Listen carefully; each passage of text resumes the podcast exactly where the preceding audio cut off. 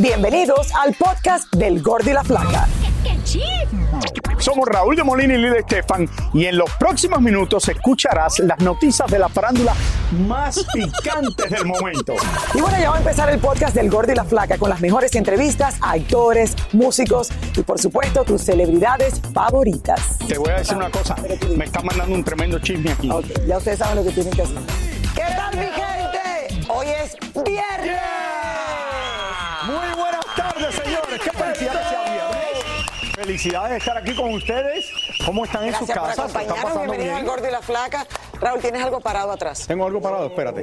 Por lo menos, Ya. por lo menos, por lo menos en una parte del cuerpo. Se te enganchó ahí parte del, del saco. ¿Cómo estamos? Feliz, señores. Es viernes y el cuerpo Lo sabe. Lo sabe. Mi cuerpo lo sabe también que es viernes. Claro, es el primer viernes del mes de marzo, la primavera viene pronto, tu cumpleaños y el mío. Es verdad. El ¿Cuántas cosas pasan en marzo? Yes. de marzo. Exacto. Así que a los dos felicidades, de Así muy poco.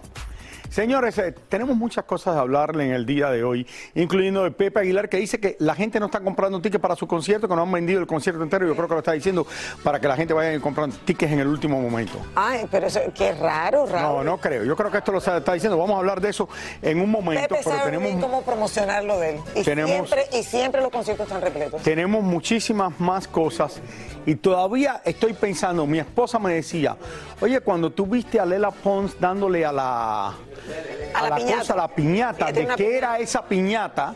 Yo le dije, ay, Mili, no sé.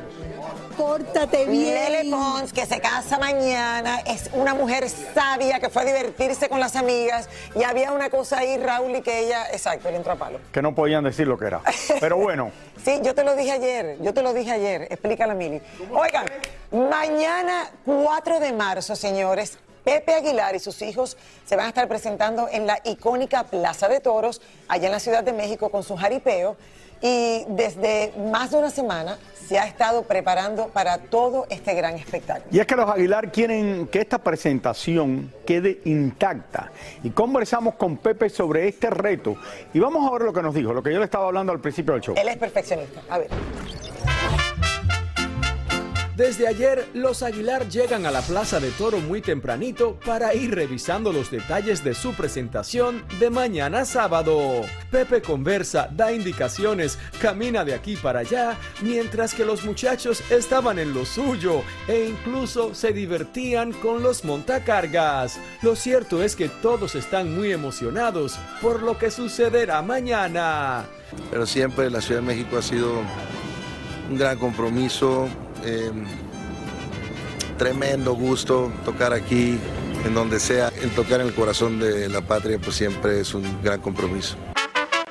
Se ha dicho que la venta de boletos no ha estado muy bien y teníamos que preguntarle a Pepe. Pues, la verdad, muy mal. Compren, por favor, boletos, son tan amables. el lugar se va a ver muy bien, eh, lleno. Entonces, pero, pero vengan, todavía quedan algunos boletos. Vengan, por favor, vengan para que atestiguen. Lo único que les quiero decir es gracias, sinceramente, ya, ya sin payasada. Por último, le preguntamos a Pepe si en este majestuoso espectáculo que promete darnos mañana, de vez en cuando se echará su cigarrillo o su tequilita, como acostumbran hacer algunos de los famosos de hoy en día.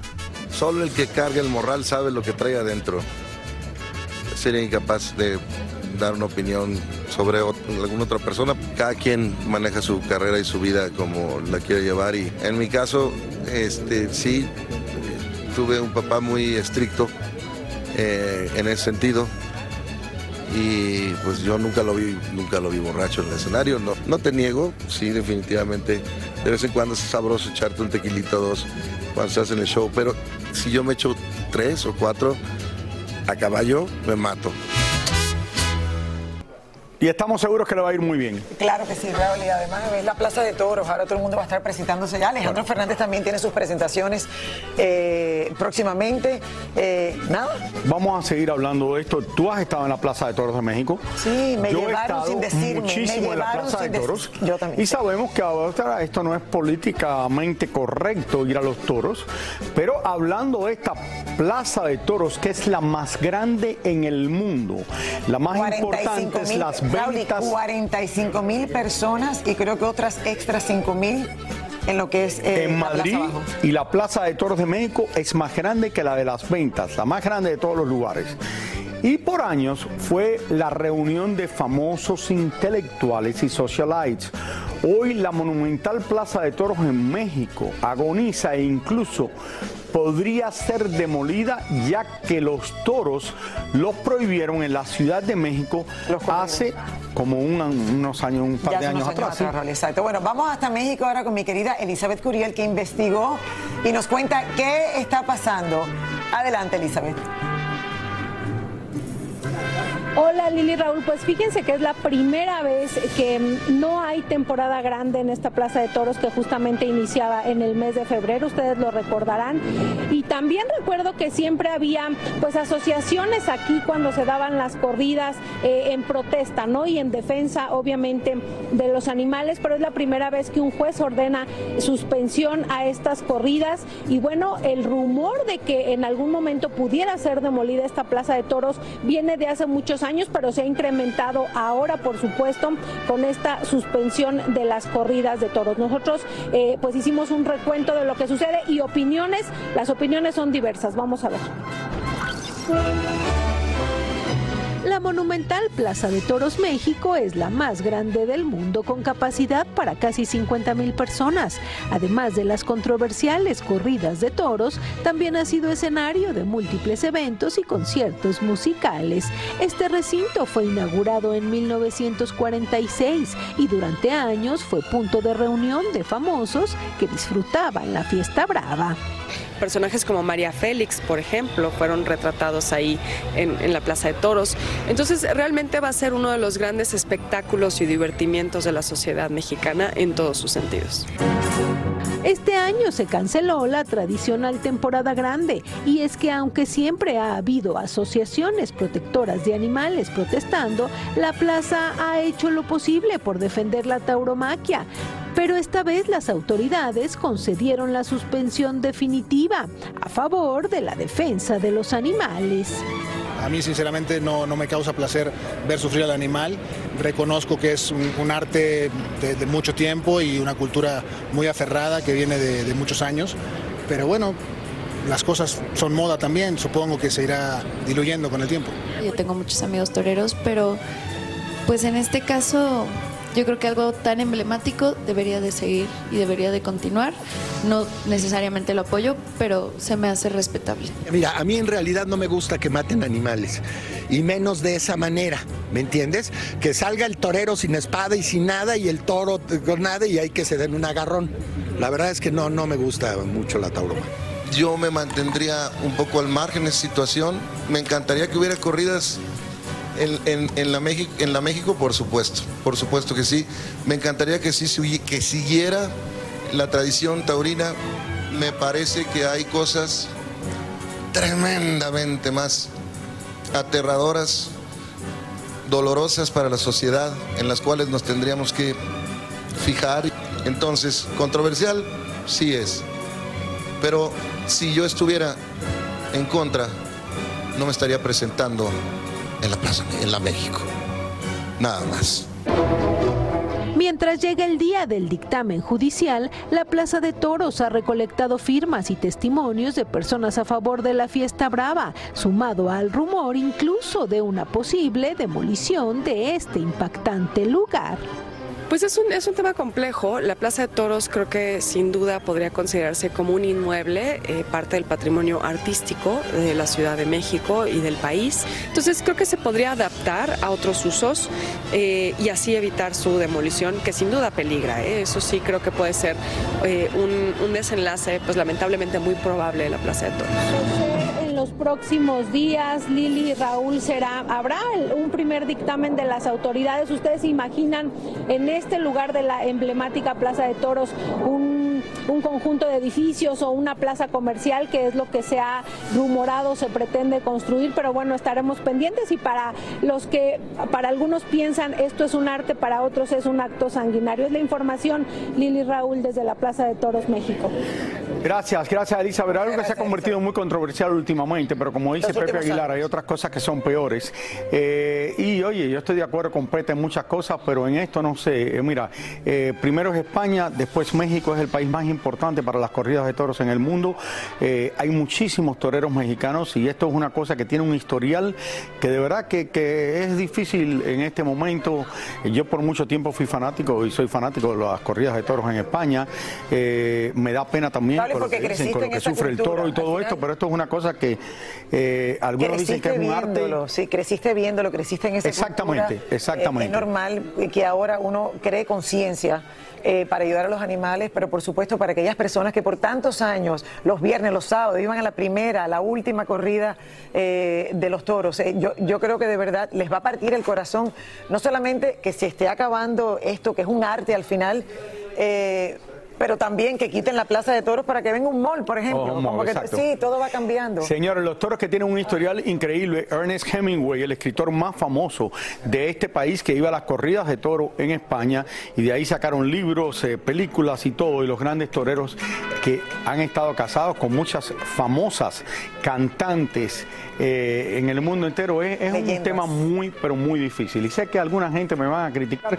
Yo no estoy diciendo ni sí ni no, pero soy una persona que crecí eh, de pequeño, eh, aunque soy cubano, viendo las corridas de en España hasta los 16 años. Entonces es una, una cosa difícil y entiendo el problema de otra gente cuando dicen todo esto. Claro, y me da pena, oye, he apoyado a Pita, a Pete en muchísimas cosas igual que tú. Exacto, pero bueno. Le mandamos besos a Pepe. Y el que, no le guste lo que digo, lo siento. Eh, Raúl, y le mandamos. Lo siento por usted, no por mí. Le mandamos besos a Pepe Aguilar, a toda la familia y que tengan mucho éxito allá en la Plaza de Toros. Y ahora regresamos con el show que más sabe de farándula, el podcast del Gol de la Plata. Ana Gabriel se presentó en Ontario, California con un lleno total y aprovechó para dejar bien claro todos los rumores y comentarios acerca de su retiro. Cristian Nodal dio a conocer que reembolsará de su propio bolsillo el dinero de las entradas que pagaron sus fanáticos para una presentación pautada para el 18 de noviembre del año pasado y que nunca llegó a realizarse en Puebla, México por incumplimiento de los organizadores. Juanes estrena su nuevo sencillo titulado Gris, del que muchos dicen que tiene que ver con una supuesta crisis en su matrimonio. Wisin por su parte también estrena un nuevo tema titulado Tu recuerdo. Me encanta colaborar, amo las colaboraciones, creo que de ahí es que nacen los grandes éxitos. Quiero darle las gracias a Emilia, quiero darle las gracias a Liano públicamente por ser parte de este gran proyecto, un proyecto para la gente que tiene el corazón roto. Tatiana, la reina de los niños en México, fue famosa además por su escandaloso divorcio. Su esposo en aquel entonces habló de todo sobre ella, incluso aseguró que no le gustaba bañarse. Tatiana, al igual que Shakira, comenzó a facturar y sacó un tema hace más de una década que se llama No me quiero bañar y ya superó los mil millones de reproducciones en YouTube, éxito que comparte tan solo con la colombiana Carol G y su popular Bichota. Chris Brown sigue los pasos de Bad Bunny y mientras le bailaba sensualmente a una fanática encima del escenario, le aventó el celular de la chica a la multitud mientras esta quería grabarlo. Cardi B confesó sentirse orgullosa del tatuaje que se realizó en su rostro con el nombre de su hijo, Wade. Oscar Pistorius, el corredor paraolímpico que fue condenado por el asesinato de su novia en Sudáfrica, ya ha cumplido más de la mitad de su sentencia de 13 años y 5 meses en prisión y podría quedar en libertad condicional después de una audiencia a realizarse a finales de este mes. Anuel lanza su nuevo tema musical llamado Más rica que ayer, donde parece responderle claro y directo a su ex Karol G. Por otra parte, se publicó un video en un estudio de grabaciones donde aparece el boricua al lado de Maluma y J Balvin y todo indica que los tres algo están cocinando. Mira, no eres Shakira ni yo piqué. Ay, esto pique y se extiende, me encanta. Esto da mucho de qué hablar siempre, Raúl. Ay, señores, bueno, esta historia de nuestro eh, productor Osmani García, la vida del actor español de películas porno, Nacho Vidal, será contada a través de una bioserie. Y tú tienes algo en común con él, yo creo. Bueno, y quien se encargará, señores, de darle vida a Nacho es nada más y nada menos que un exnovio de Ana de Armas. ¿De Ana de Armas? Sí, el exnovio. Mira. Veamos. Nacho Vidal es sin lugar a dudas uno de los actores porno más reconocidos en el mundo entero. Nacido en España, en su carrera ha protagonizado más de 600 películas, además de dirigir otras 140. Según las propias palabras de Nacho, él ha estado con más de 5.000 mujeres solo en su aspecto profesional. El hombre ha sido tan pero tan exitoso que gana cerca de 3 millones de euros anualmente solo a través de sus películas, sin contar toda la mercadotecnia que genera. Incluso cantantes famosos como Miguel Bosé lo han usado como modelo en algunos de sus videos musicales. Hoy, la casa productora Lionsgate estrena una serie de ocho capítulos titulada Nacho, que habla de la vida y carrera profesional del actor porno que promete ser de las series más eróticas y calientes del 2023. Una locura que me presentaron hace como cuatro años y cuando me dijo que quería hacer una serie en mi vida, me- lo primero que le dije, digo, si tienes los de realmente llevar esto a una pantalla, eh, lo vamos a celebrar porque poca gente tiene los que tú tienes de hacer esto. La serie de ocho capítulos está interpretada por el actor español Martino Rivas y el original Nacho Vidal solo se escucha como narrador en la serie, que ya ha sido estrenada en España y se ha convertido en un rotundo éxito. Una mujer como tú. Muy conocido, muy conocido el actor. Sí, muy popular, Raúl. Y la productora me dice, la productora del programa, para que usted vea como lo que me hacen a mí aquí, me dice, tú no vas a comentar nada de esto porque no tienes mucho que comentar. Oigan, los No, Mari, no, fanáticos de no. Shakira. Hasta ahí el nombre lo ha abogado mal, pero bueno. Los fanáticos de Shakira Mari podrán Singer. conocer un poco más de su carrera a través de una exhibición muy especial que se hace en el Museo del Grammy de la ciudad de Los Ángeles. Mario Hurtado tuvo acceso especial a esta exhibición antes de que abra sus puertas el día de mañana, para que lo vea todo el público. Vamos a ver. Bienvenidos al mundo de Shakira, ganadora de múltiples Grammy y Latin Grammy. Su legado musical de más de tres décadas estará plasmado aquí, en el Museo del Grammy, una exposición titulada Shakira Shakira The Grammy Museum Experience. Aquí se podrá ver la evolución de la barranquillera desde sus orígenes como cantautora. Viviendo en Barranquilla, ella tiene una influencia natural de su medio ambiente, de esos mismos caribeños de Colombia, del Caribe colombiano. Pero ella siempre tuvo mucho interés en el rock, rock en español, rock en inglés. Y entonces desde muy niña comenzó a experimentar esa fusión, porque no solo árabe, sino también pues catalana, italiana. ¿Se acuerda de estos trajes? Los usó Shakira para el Super Bowl del 2020, este rojo para la apertura de su tema She Wolf. Es todo de cristal Swarovski y las botas tienen 30.000 cristales de Swarovski, que simboliza el fuego y la pasión animal. Este conjunto dorado lo usó junto con Jennifer López. Esta es la guitarra eléctrica Gibson recubierta de 70.000 cristales negros de Swarovski que también usó en el Super Bowl. Muchas cosas, casi todas lo que están aquí, ella las tenía muy guardadas, muy, muy bien cuidadas en varios sitios. Mucho vino desde Barcelona. Este conjunto negro y dorado seguro lo transportará a fines de la década de los 90, cuando Shakira lanzó su canción Ojos Así. ¿Se acuerda de este vestido rosado con estampado de leopardo? Shaki lo usó para interpretar Hips Don't Lie. En los vestidos, en sus guitarras, en todo vas a ver exactamente esa evolución. Es parte de todo lo que es Shakira Shakira. Muchos los van a reconocer muy rápido. Hay una máscara espectacular que ella hizo en uno de sus tours. Es interesante ver porque si ves la máscara es Shakira. También en esta exhibición sus fanáticos podrán disfrutar de tres documentales originales de Shakira y un espacio inmersivo inspirado en su gira El Dorado. Todo lo que está aquí, pues lógicamente tiene un inventario, tiene un seguro y todo, y todo tiene un sentido que ella perfectamente lo escogió y lo definió. Y es que no es para menos, Shakira cuenta con más de 83 millones de seguidores en Instagram y otro puño de más en sus otras páginas sociales. Así es que seguro su nueva exposición de esta barranquillera será una de las más visitadas en esta prestigiosa institución musical. Mira, Me encanta, Shakira está en todos lados otra vez. En todos lados. Lili, Yo- tú sabes que Shakira le ha ayudado mucho lo del divorcio. Y este escándalo en su carrera le ha ayudado muchísimo. Porque sabes que no estábamos hablando de Shakira antes del divorcio. Bueno, no, Shakira estaba básicamente Raúl, dedicada Retirada a los casi. hijos, hacía duetos de vez en cuando y la última gira, yo la vi en la última gira en el 2019 cuando estuvo justo antes de la pandemia o 18 cuando estuvo Vamos aquí en a la ciudad. poner a, a entender Fui a los esto. dos días, o sea, de la una mujer que aunque sufrió con el divorcio le ha ido de maravilla porque le ha sacado provecho al divorcio. Ahora todo el mundo habla de Shakira gracias al divorcio y la canción que sacó. Mejor no puede haber sido esto manejado. Eh, sí, ella tiene una frase, Raúl, y que la dijo.